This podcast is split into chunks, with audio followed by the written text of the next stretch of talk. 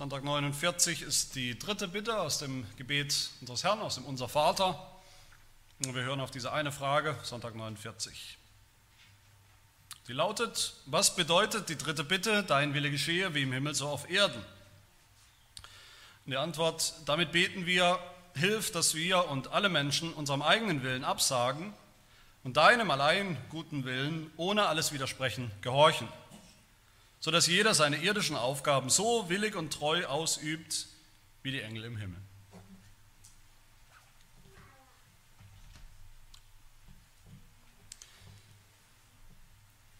Wir kommen alle definitiv in die Hölle. Jeder von uns, jeder Mensch, jeder Sünder hat genau das verdient von Gott und nichts anderes. Gott hat uns gerecht gemacht, Gott hat uns aufrecht geschaffen, Gott hat uns gut geschaffen, Gott hat uns geschaffen, sodass wir seinem Gebot, seinem Gesetz gehorchen können.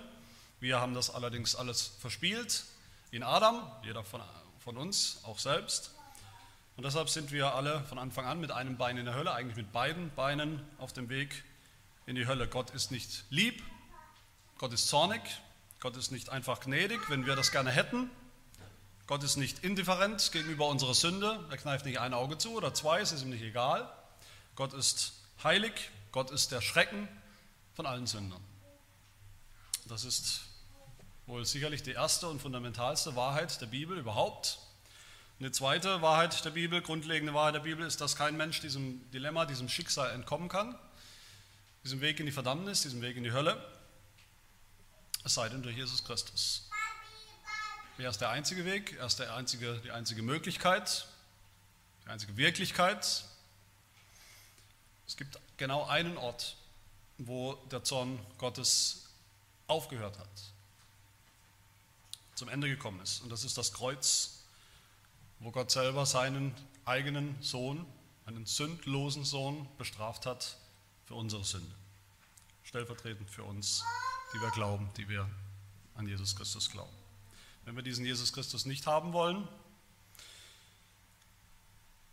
dann müssen wir der Realität ins Auge schauen, dass, wir, dass uns nichts bleibt als das Gericht und die Verdammnis das mag uns unbequem sein, wenn wir das hören. Das mag etwas sein, was wir gerne verdrängen, worüber wir gar nicht so gerne nachdenken. Das mag den meisten Kirchen heutzutage unangenehm und peinlich sein. Das ist es anscheinend auch. Man braucht nur mal zu schauen, was so vor sich geht bei einem Kirchentag. Das ist in Kirchen peinlich. Davon abgesehen, dass sie selbst, wenn sie nicht peinlich wären, nicht mehr an diese Wahrheiten glauben. Das mag sogar uns unbequem sein, dieses Thema, wenn wir so gemütlich in der Sommerhitze hier zusammenkommen zum Nachmittagsgottesdienst aber das sind und bleiben die Grund, die zwei Grundkoordinaten des christlichen Glaubens, die Rahmenbedingungen der, der Existenz von jedem Menschen, der jemals über die Erde gekrochen ist. Daran ändert sich nichts. Wer glaubt an Jesus Christus, dem gilt das, was Jesus getan hat, sein Gehorsam, sein Leiden. Der ist nicht mehr unter dem Zorn Gottes, sondern der ist unter der Gnade Gottes, der erlebt die Gnade und die Liebe Gottes, der muss sich nicht mehr abkrampfen, abquälen mit Werken, um möglicherweise vor Gott bestehen zu können, was er sowieso nicht kann, sondern wenn wir ehrlich sind, wissen wir, unsere guten Werke machen das Dilemma nur noch schlimmer. Der darf ruhen in dem, was Jesus Christus ein für alle Mal getan hat. Der darf wissen, das reicht voll und ganz, um uns in den Himmel zu bringen zu Gott. Die Hölle für Sünder, die nicht umkehren, die nicht glauben, der Himmel für die Sünder auch, die aber umkehren und die glauben. Das sind die Koordinaten, über die wir nie hinauswachsen. Es gibt keine Evolution, dass der christliche Glaube irgendwann über diese Wahrheiten hinaus wächst und sie nicht mehr braucht. Das, sind keine, das ist kein Wunschdenken, dass wir uns genauso gut wegdenken, wegwünschen können. Wir sagen, ja gut, ich finde es unangenehm mit der Hölle, ich mache einfach so, als würde es es nicht geben. Diese Grundwahrheiten werden nicht altmodisch, gehen nicht einfach weg, die lösen sich nicht einfach in Luft auf. Die werden nicht überholt oder ersetzt durch irgendwelche alternativen Theorien. Solange es Menschen gibt, ist das ultimativ das Einzige, was zählt. Was machen wir eigentlich Sonntag für Sonntag Nachmittag, wenn wir zusammenkommen, um auf den Katechismus, die Katechismuspredigt zu hören? Manche kennen das nicht, gut, jetzt heute nicht so die Gäste hier, hier Ihr seid alle vertraut mit der Praxis, aber man ist versucht vielleicht zu denken, naja, Katechismuspredigt, da geht es um irgendwelche theologischen Spitzfindigkeiten, um, um Spezialfragen für die, die irgendwie sich tiefer eingraben wollen in der Theologie, für die, für die Eingeweihten.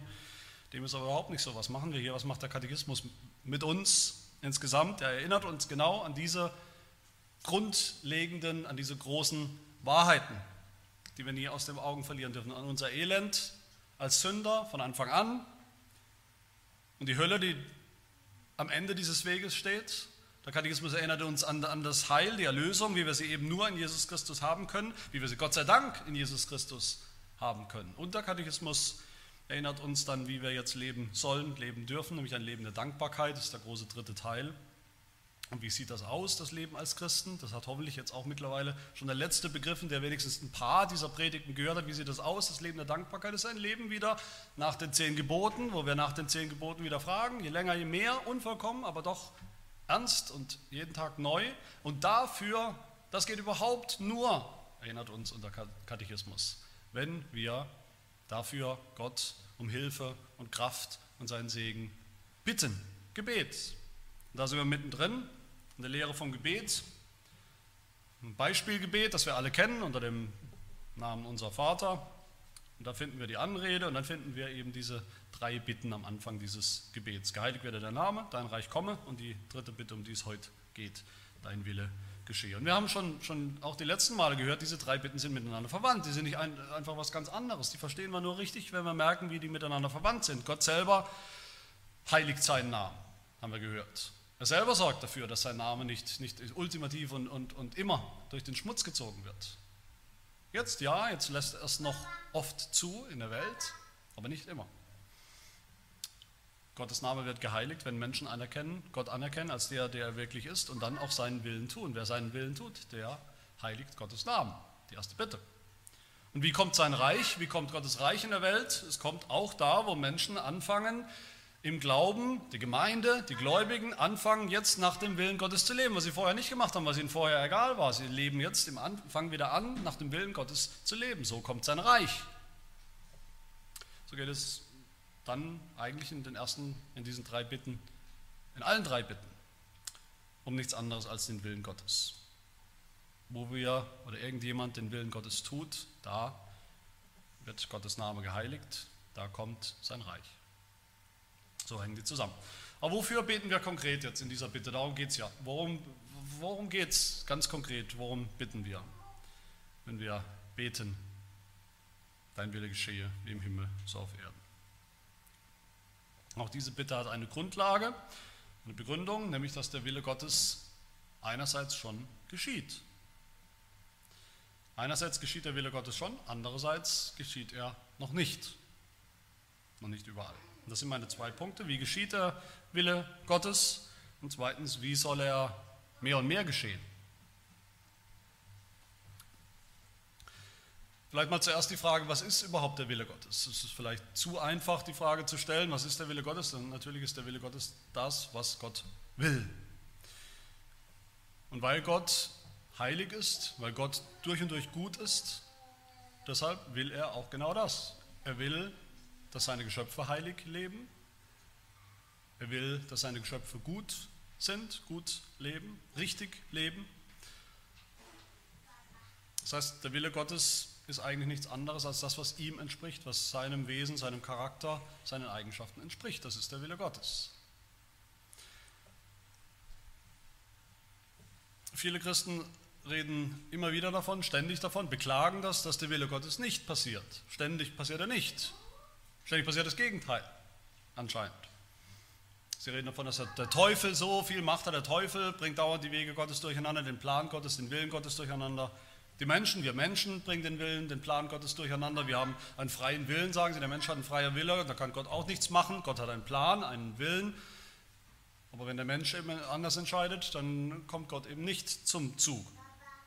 Das ist ein Bild, das ich früher auch hatte von Gott eine Weile, eine lange Zeit vielleicht, als ein König, der gerne würde, der gerne hätte. Gott ist ein König, der gerne hätte, dass alles nach seiner Pfeife tanzt, aber die Leute wollen es einfach nicht, die tun es einfach nicht. Ein Gott, der sich ständig die Haare raufen muss vor Verzweiflung und Frust darüber, dass er doch so einen guten Plan hat, aber die Leute gehorchen einfach nicht. er kann es nicht umsetzen. Und das ist natürlich nicht der Gott der Bibel. Die Bibel und wir müssen damit beginnen, bevor wir diese Bitte richtig verstehen und richtig beten können, dass auf einer Ebene, auf einer gewissen Ebene, an einem gewissen Ort immer genau das passiert, was Gott will. Immer 100 Prozent der Fälle und der Zeit passiert genau das, was Gott will. Man könnte vielleicht sogar frech mal formulieren und fragen, das soll nicht gotteslästerlich sein, aber ich will mal fragen, was ist eigentlich die Definition von Gott sein, wenn wir gefragt werden, wenn wir darüber nachdenken, was ist es eigentlich, der Inbegriff, Gott zu sein? Was ist das?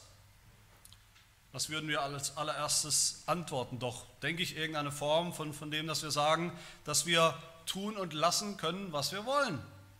Das ist doch ziemlich nah dran zumindest. Oder ein wichtiger Bestandteil von dem, was bedeutet, Gott zu sein. Tun und lassen zu können, was man will. Völlig ungehindert von irgendwelchen Umständen, von irgendwelchen Feinden oder irgendwelchen Leuten, die, unsere, die uns unsere Pläne durchkreuzen wollen. Und das ist auch richtig, dieser, das ist auch biblisch. Wenn Gott einen Plan hätte, einen Willen hätte, was geschehen soll, was in diesem Universum passieren soll, aber nicht die Macht hätte, das durchzusetzen, sondern irgendein Spielball wäre von, von, von irgendwelchen äh, Kräften und Mächten und, und, und Schicksal und was auch immer. Das ist, das ist eine Karikatur das ist Gottes Lästerung. So ist Gott nicht. Die Bibel sagt im Epheserbrief gleich am Anfang, Kapitel 1, ganz kategorisch, Gott hat einen Plan, Gott hat einen Ratschluss, der alles umfasst, was passiert, alles Kleine, alles Große, alles, was sich ereignet, und er hat nicht nur diesen Plan, diesen Willen, was er gerne hätte, dass es passiert, sondern Gott ist ein Gott, Epheser 1, Vers 11, der alles wirkt nach dem Ratschluss seines Willens. Er hat nicht nur den Plan, sondern alles passiert auch durch seine Kraft genauso wie in diesem Plan geplant und vorgestellt und ausgedacht. Wie Psalm 115 sagt, unser Gott ist im Himmel, er tut alles, was ihm wohlgefällt. Und umgekehrt heißt das auch, was Gott nicht gefällt, das tut er einfach nicht, weil ihn niemand zwingen kann dazu. Gott sitzt auf seinem Thron und tut, was ihm gefällt. Das ist der Inbegriff von Gott sein.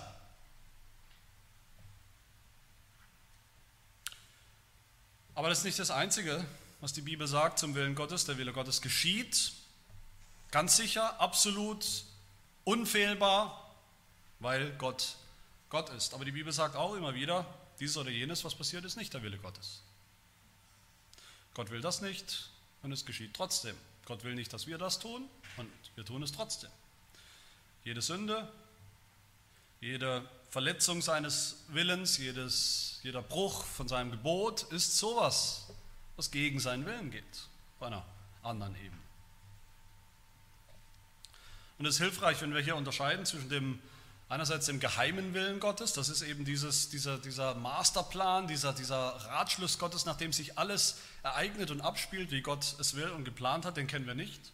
Den geheimen Plan Gottes kennen wir nicht. Wir sind, wir sind nicht Gott, können nicht Gott von Gehirn zu Gehirn sozusagen ähm, verstehen, was er alles plant. Elemente davon, manches davon teilt er uns mit, aber vieles eben nicht. Seine Gedanken sind auch nicht unsere Gedanken. Aber daneben gibt es den Willen Gottes, der, den Gott uns mitgeteilt hat, der ganz klar ist, der, der auf der Hand liegt, der offenbar ist, offenbar in der Bibel, in seinem Wort, wo wir nicht rätseln müssen. Das sind all die Dinge, die in der Bibel stehen, was Gott will. Gottes Gebote, Gottes Gesetze. Vor allem müssen wir natürlich an die zehn Gebote denken. Das ist ausdrücklich schwarz auf weiß der Wille Gottes, ohne Rätselraten. Aussagen wie 1. Thessalonicher 4, Vers 3, wo es heißt, das ist der Wille Gottes, eure Heiligung, dass ihr euch der Unzucht enthaltet. Das ist nur ein Beispiel, das ist nicht der ganze Wille Gottes, aber ist ein klarer Ausdruck des Willens Gottes, was Gott will. Und das, was Gott im Geheimen plant, sein Masterplan, der geschieht immer, keine Sorge, Gott führt ihn durch. Aber das, was Gott uns mitteilt als sein Willen in seinem Wort, das geschieht eben oft nicht. Wir wissen alle aus eigener Erfahrung, wir wissen alle, wenn wir uns in der Welt umschauen, wie oft tagtäglich hunderttausend, millionenfach Menschen handeln gegen Gottes Gebot, Gebote und Willen. Und wo ist das jetzt? Wer, wer tut den Willen Gottes schon, wenn ich sage, der Wille Gottes geschieht schon? Wer tut das? Wie und wo geschieht das schon? Zuallererst Gott selber. Gott selber sorgt dafür, dass sein Wille schon geschieht, dass sein Plan, sein Masterplan zum Ziel kommt eines Tages. Das ist eine wichtige Grundlage.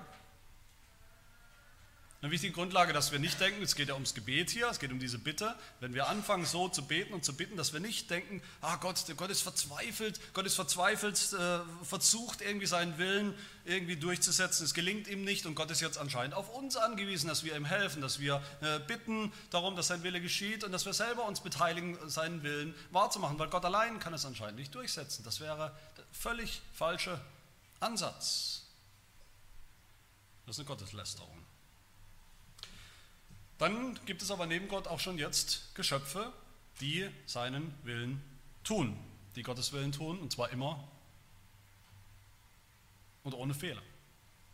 Unser Katechismus nennt sie hier, das sind die Engel im Himmel.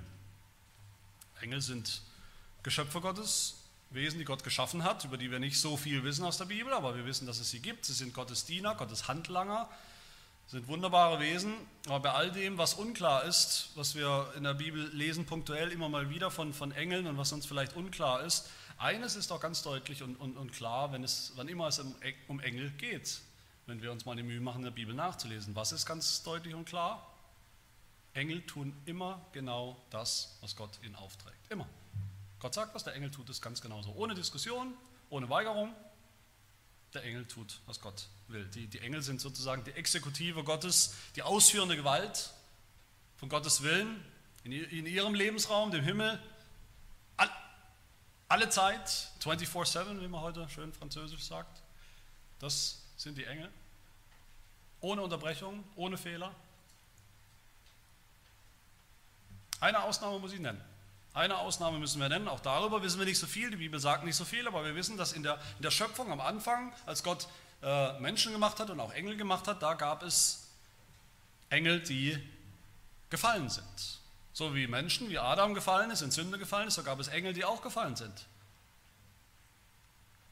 Engel, die rebelliert haben gegen ihren Schöpfer. Allen voran den, den wir heute Satan nennen. Ein Geschöpf, ein Engel, ursprünglicher Engel, der gefallen ist. Jesaja spricht, ich bin davon überzeugt, er spricht wahrscheinlich von ihm, von dem Teufel, wenn er sagt, Jesaja 14, Vers 12, über ihn, über diesen Engel. Wie bist du vom Himmel herabgefallen, du Glanzstern, du Sohn der Morgenröte? Wie bist du zu Boden geschmettert, du Überwältiger der Nation? Du hattest dir in deinem Herzen vorgenommen, ich will zum Himmel emporsteigen und meinen Thron über die Sterne Gottes erhöhen. Das war der Satan. Er hat sich angeboten als Alternativgott oder als wahren Gott. Und der Prophet Hesekiel sagt in Hesekiel 28, in Eden im Garten Gottes warst du mit allerlei Edelsteinen warst du bedeckt, du warst ein Gesalbter, ein schützender Cherub, so ein Engel. Ja, ich hatte dich dazu eingesetzt, du warst auf dem heiligen Berg Gottes, du wandeltest mitten unter den feurigen Steinen. Du warst vollkommen in deinen Wegen vom Tag deiner Erschaffung an, bis Sünde in dir gefunden wurde, bis du gesündigt hast, bis du gefallen bist. Darum habe ich dich von dem Berg Gottes verstoßen und dich, du schützender Cherub, aus der Mitte der feurigen Steine vertilgt. Zu Bildersprache auch natürlich, aber Sprache, die uns erklärt, zumindest im Teil, woher kommt eigentlich dieser Teufel, dieser Satan. Das war in der Anfangszeit, in der Probezeit, wo auch Adam im Garten Eden war und dann auch gesündigt hat. Adam hat den Himmel verpasst, zunächst zumindest, und der Satan eben auch. Aber alle anderen Engel, alle gehorsamen Engel sind in den Himmel gegangen wo sie noch heute sind und auch für immer bleiben werden. Und seither in diesem Himmel gibt es nicht mehr die Möglichkeit, gegen Gott zu rebellieren. Gibt es nicht mehr die Möglichkeit zu sündigen. Gibt es nicht mehr die Gefahr zu sündigen, die Gefahr abzufallen. Im Himmel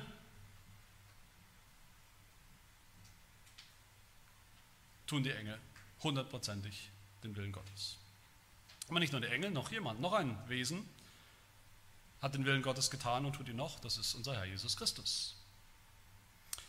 Er hat den Willen Gottes getan von Anfang an. Er hat den Willen Gottes getan, als er die, die, die Herrlichkeit im Himmel, die Herrlichkeit beim Vater verlassen hat, Mensch geworden ist, auf diese Welt gekommen ist. Er hat den Willen des Vaters getan in, in, in, an jedem Tag seines Lebens. Er hat den Willen des Vaters getan vollkommen in seinem Leiden, obwohl er gebetet hat und gefleht, gefleht hat, äh, lass diesen Kelch des Leidens an mir vorübergehen.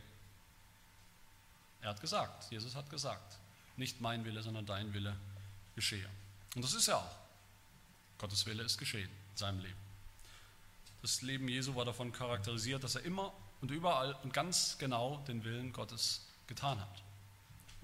Johannes 6, 38 spricht Jesus selber und sagt, denn ich bin aus dem Himmel herabgekommen, nicht damit ich meinen Willen tue, sondern den Willen dessen, der mich gesandt hat. Und das hat er getan, ohne Wenn und Aber, hundertprozentig. Und noch eine Gruppe von Geschöpfen tut den Willen Gottes, nämlich die Gläubigen im Himmel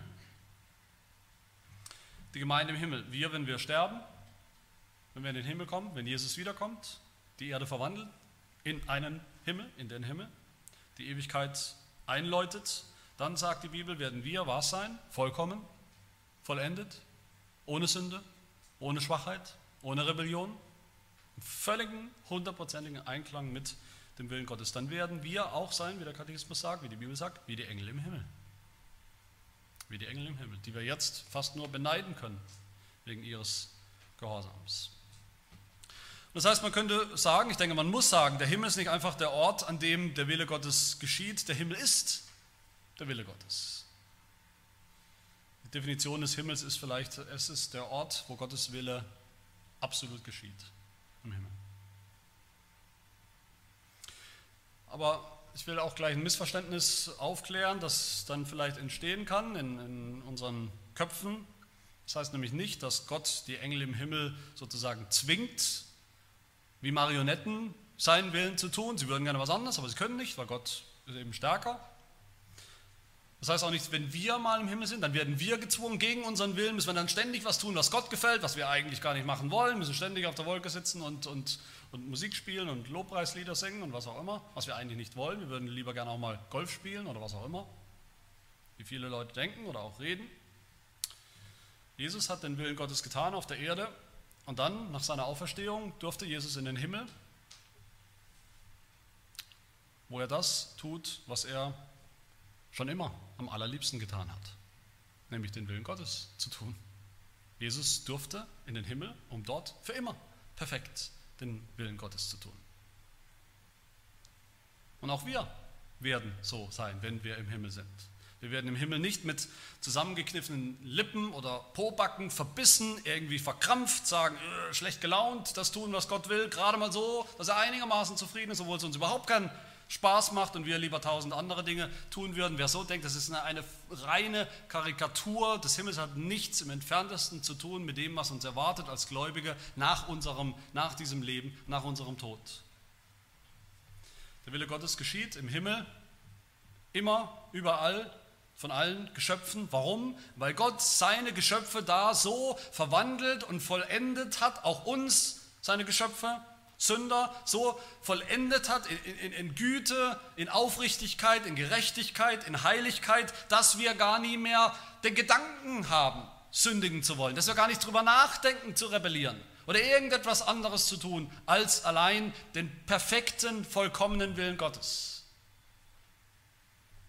Dann geschieht im Himmel der Wille Gottes und ohne Unterlass.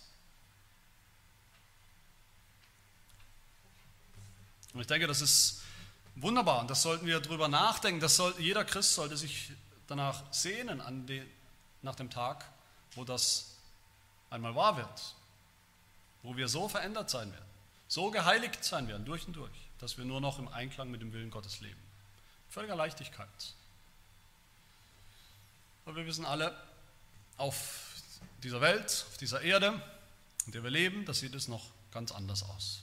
Und deshalb diese Bitte, das ist mein zweiter Zweiter Punkt von zwei, der Wille Gottes geschehe,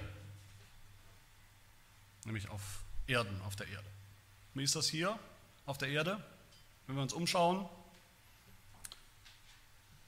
ist ja nicht so, als würde nicht auf der Erde auch schon der Wille Gottes geschehen. Hier und da. Der Wille Gottes geschieht punktuell da, wo die Kirche, die Gläubigen, die Gemeinde, schon jetzt anfangen zu glauben, schon jetzt anfangen, Dinge zu tun, die sie vorher nie getan hätten, Dinge, die im Einklang mit dem Willen Gottes sind, im Einklang mit seinem Gebot, in Unvollkommenheit vielleicht, aber trotzdem anfangen, das ist der Wille Gottes. Im Kontrast leben zu der Welt, die eben sich wälzt und suhlt in ihrer eigenen Sünde, anfangen, heilig zu leben, gehorsam zu leben. Wo wir punktuell nach den zehn, Gebotes, zehn Geboten leben. Der Wille Gottes geschieht sogar manchmal punktuell bei völlig Ungläubigen. Wenn ein, ein Ungläubiger, ein, ein, Ungläubiger, ein Gottloser eine, eine junge Frau vielleicht von einer Vergewaltigung beschützt, indem er den Angreifer in die Flucht schlägt oder einen Bankraub vereitelt vielleicht oder irgendetwas anderes Gutes tut, was im Einklang steht mit dem, was Gott will, dann geschieht da auch Gottes Wille, zumindest äußerlich. Aber all das ist natürlich, wie wir wissen, sehr, sehr rudimentär, sehr punktuell nur. Selbst die Gläubigen, selbst wir, der Heidelberger Katechismus, wir erinnern uns hoffentlich alle an diese Formulierung. Er sagt, selbst die aller, aller, aller, aller frömmsten unter uns oder in anderen Gemeinden, wo auch immer. Frage 114. Selbst die allerfrömmsten kommen in diesem Leben über einen geringen Anfang dieses Gehorsams nicht hinaus. Also über einen geringen Anfang überhaupt nach dem Willen Gottes zu leben, kommen, wir nicht hinaus. Selbst die, selbst die Gemeinde, selbst die Gläubigen, selbst das Volk Gottes, seine Kinder. So oft sind wir ungehorsam, das wissen wir alle. So oft sündigen wir noch, tun genau das, was gegen den Willen Gottes ist, was unserem Fleisch gemäß ist. Unser Fleisch, das 180 Grad entgegengesetzt ist dem Willen Gottes.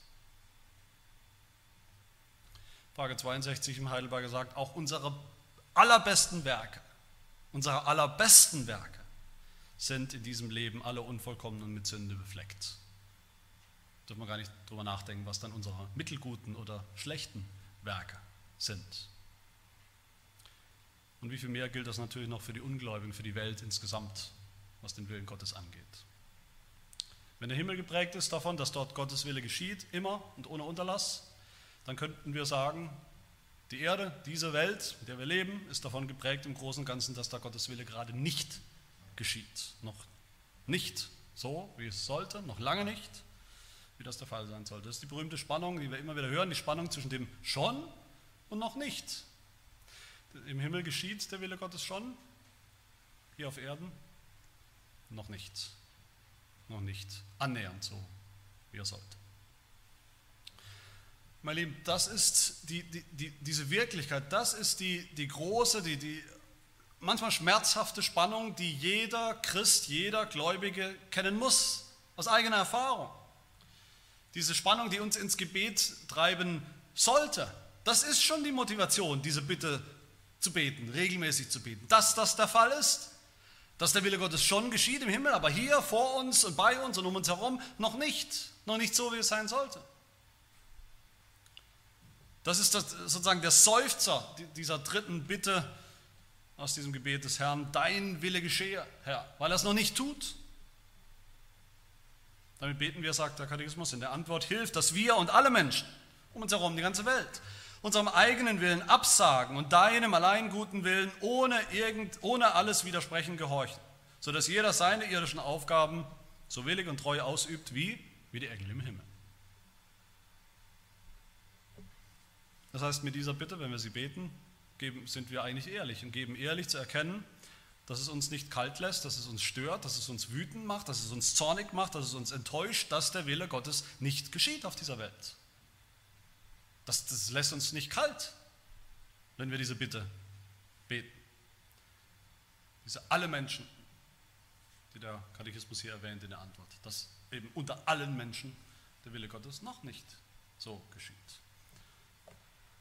Aber noch viel mehr, mein Leben, sollte es uns zornig machen und wütend machen und enttäuschen, dass wir, die Gemeinde, Gläubigen insgesamt so oft geprägt sind von allem anderen, aber nicht dem Willen Gottes, von Skandalen, von, von Ungehorsam, von Unheiligkeit, von Untreue nicht vom Willen Gottes. Und vielleicht am allermeisten sollte es uns zornig machen und wütend machen und enttäuschen, frustrieren, dass wir persönlich, jeder einzelne von uns nicht den Willen tut, so beständig, wie wir das sollten.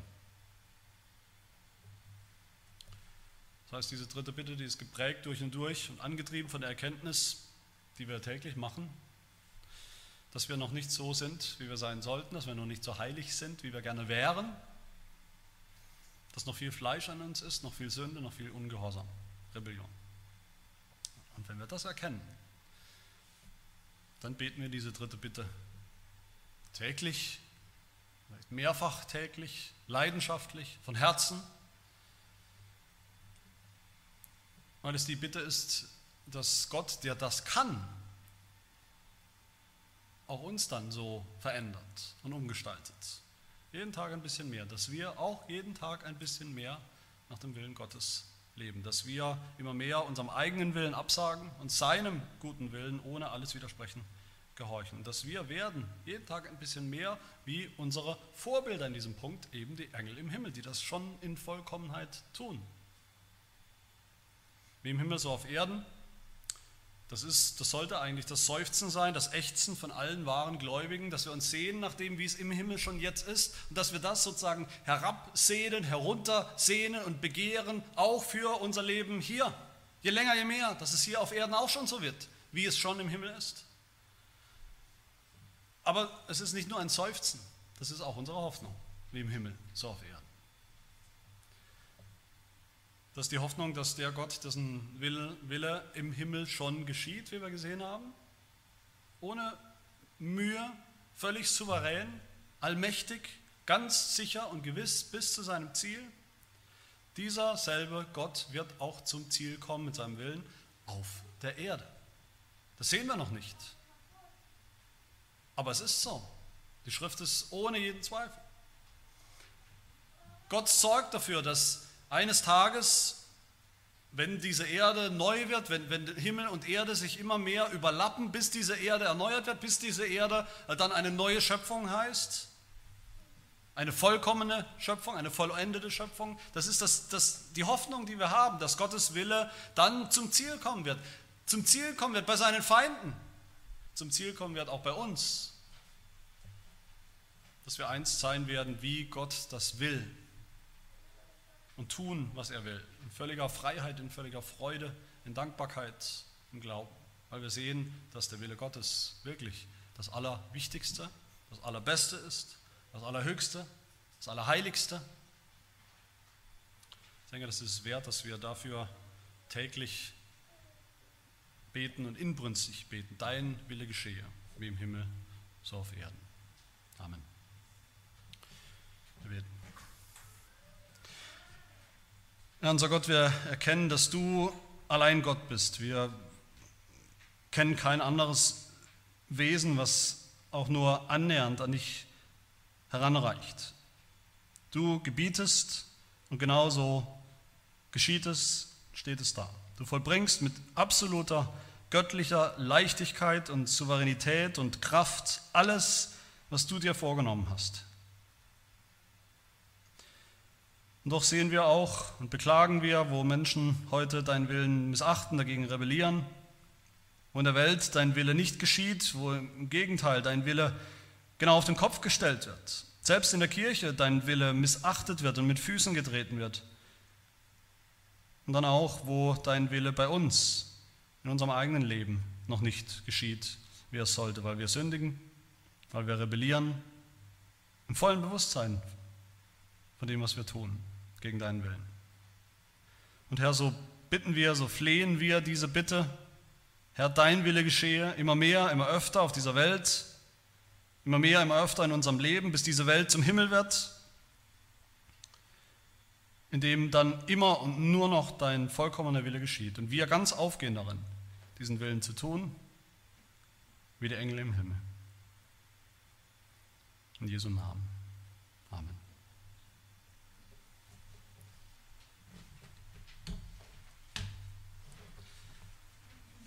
Wir wollen miteinander ein Lied singen, was die Eigenschaft Jesu aufgreift, dass er schon sitzt und regiert vom Himmel als König und dessen Wille geschieht und eines Tages vollkommen geschehen wird. Nummer 54, Jesus Christus herrscht als König. Singen die ersten beiden Strophen, die Strophen 8 und 9. 1, 2 und 8 und 9 und erheben uns dazu.